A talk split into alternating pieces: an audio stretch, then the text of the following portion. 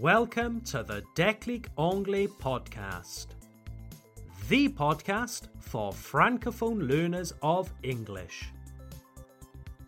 If you have an intermediate level in English and you would like to improve your listening comprehension skills, this is the podcast for you.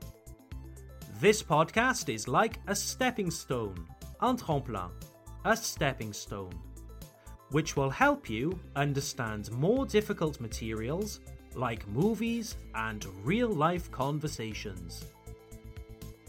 There is a transcript, une transcription, a transcript, available for this and every episode of the podcast. You can download the transcript PDF for free in the notes for this episode or go to www.declicanglais.com slash podcast. That's declicanglais.com slash podcast. Well, here we are, coming to the end of October 2022. Just next week, it's Halloween, and the children, at least in the English speaking world, are preparing their scary costumes to go trick or treating. Trick or treating is a popular activity for children on Halloween. This is where they dress up, ils se déguisent, they dress up, and go from house to house, from door to door, and ask, Trick or treat!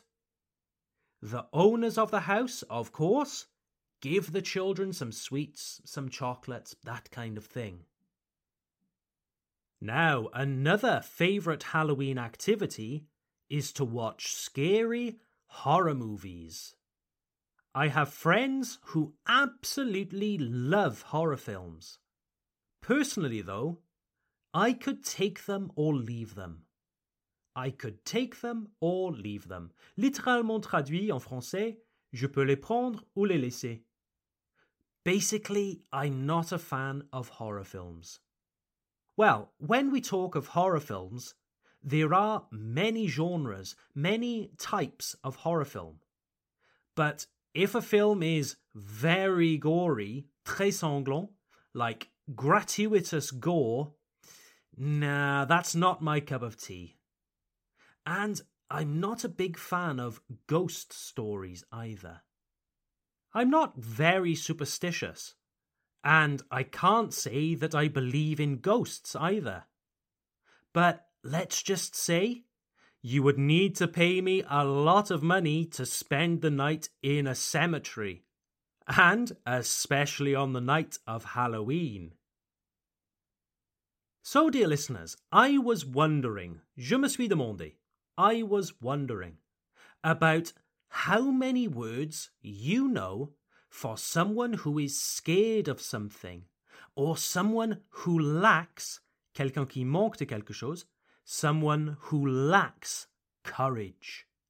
So, a good word to know, maybe you know it already, is a coward. A coward. A coward in French is un lâche. And you could also say that someone or their actions are cowardly. Cowardly. For example, Paul is so cowardly. He refuses to leave his house on Halloween.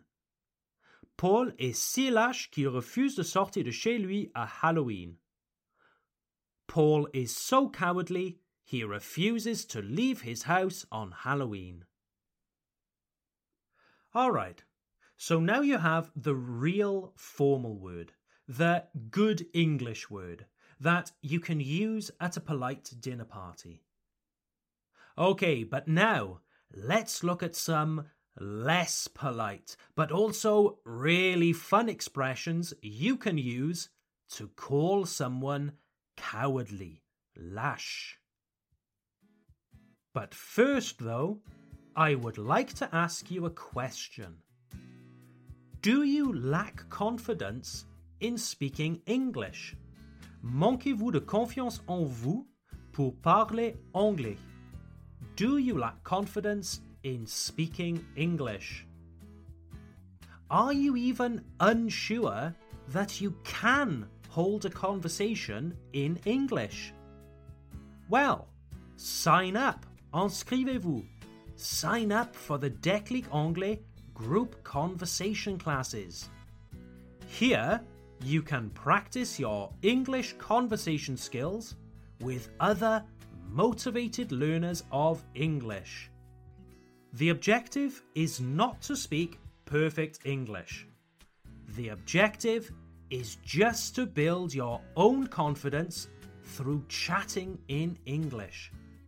Everything is nice and informal, no stress, no judgment. And me, Tom, your teacher, I am also present on every call to help guide you with vocabulary and expressions.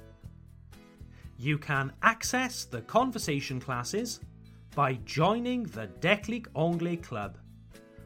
Or you can buy individual tickets on our website www.declicanglais.com. Tickets cost 11 euros. Classes usually take place on a Wednesday evening from 6:30 to 7:30 p.m.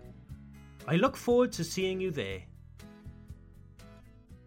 All right then dear listeners, let's now get back to the main topic of today's episode. Some fun, interesting ways of saying en lâche, en trouillard in English. Let's start with something nice and easy, something that you French speakers can easily remember. So, number one, a chicken. A chicken. Yes, chicken like une poule ou du poulet. And if I'm not mistaken, you say in French une poule mouillée. Well, in English, you can just call someone chicken or a chicken. For example, why don't you join the group conversation classes? Are you chicken? I know, I know, I'm shameless. Je n'ai pas honte de faire la pub. I'm shameless. Okay, I'll stop. No more advertising, okay? But yes, chicken is a good way of saying coward. Another example I would love to do karaoke, but I'm too chicken. I would love to do karaoke, but I'm too chicken. When we call someone a chicken, we can also accompany this with chicken noises. Come on, are you chicken? Bark, bark, bark, bark, bark. Although, dear listeners, I would really recommend you avoid doing this with someone who isn't already a friend. Okay, so that's number one. Ready for number two? Okay, word number two is scaredy cat. Scaredy cat. Okay, so this is a nice one. But I must say, it's a little bit childish too. I think it's more common to hear it on the playground le terrain de jeu on the playground. Scaredy cat, scaredy cat, you see? Again, a scaredy cat is someone who is excessively frightened or timid. The word scaredy itself is not really a word, but it comes from the adjective scared, effrayé. So when we call someone a scaredy cat, it's like calling them a chat effrayé. Why? I honestly can't tell you, dear listeners. Maybe because cats are easily frightened? I'll let you decide. So that's number two Scaredy Cat. Okay, our third and final word for this episode is a wuss. A wuss. Spelled W U S S. W U S S. The word wuss is a noun. You say that someone is a wuss. For example, imagine you invite a friend over to your house to watch a scary horror movie at Halloween. But just like me, your friend is very hesitant about watching horror films. You can tell them, Oh, come on now, don't be such a wuss. Don't be such a wuss.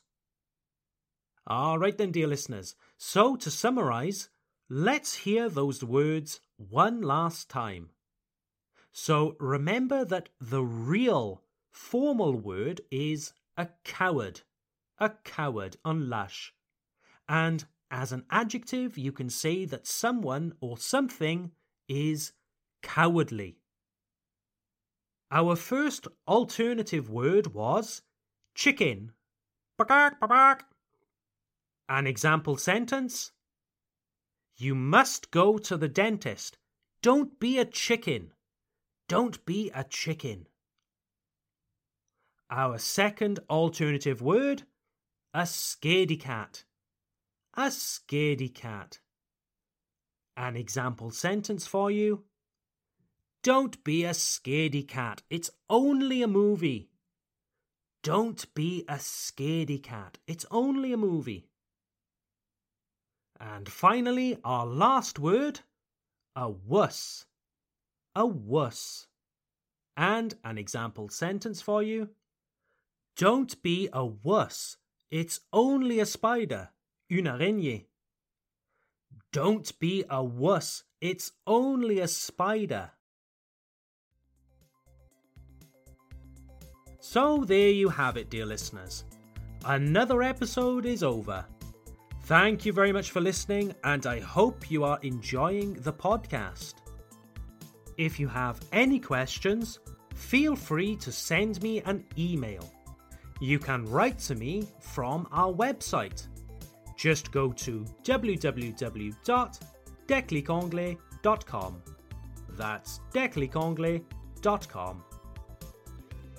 Have a great week, everyone, and I look forward to seeing you at the next episode. Bye for now.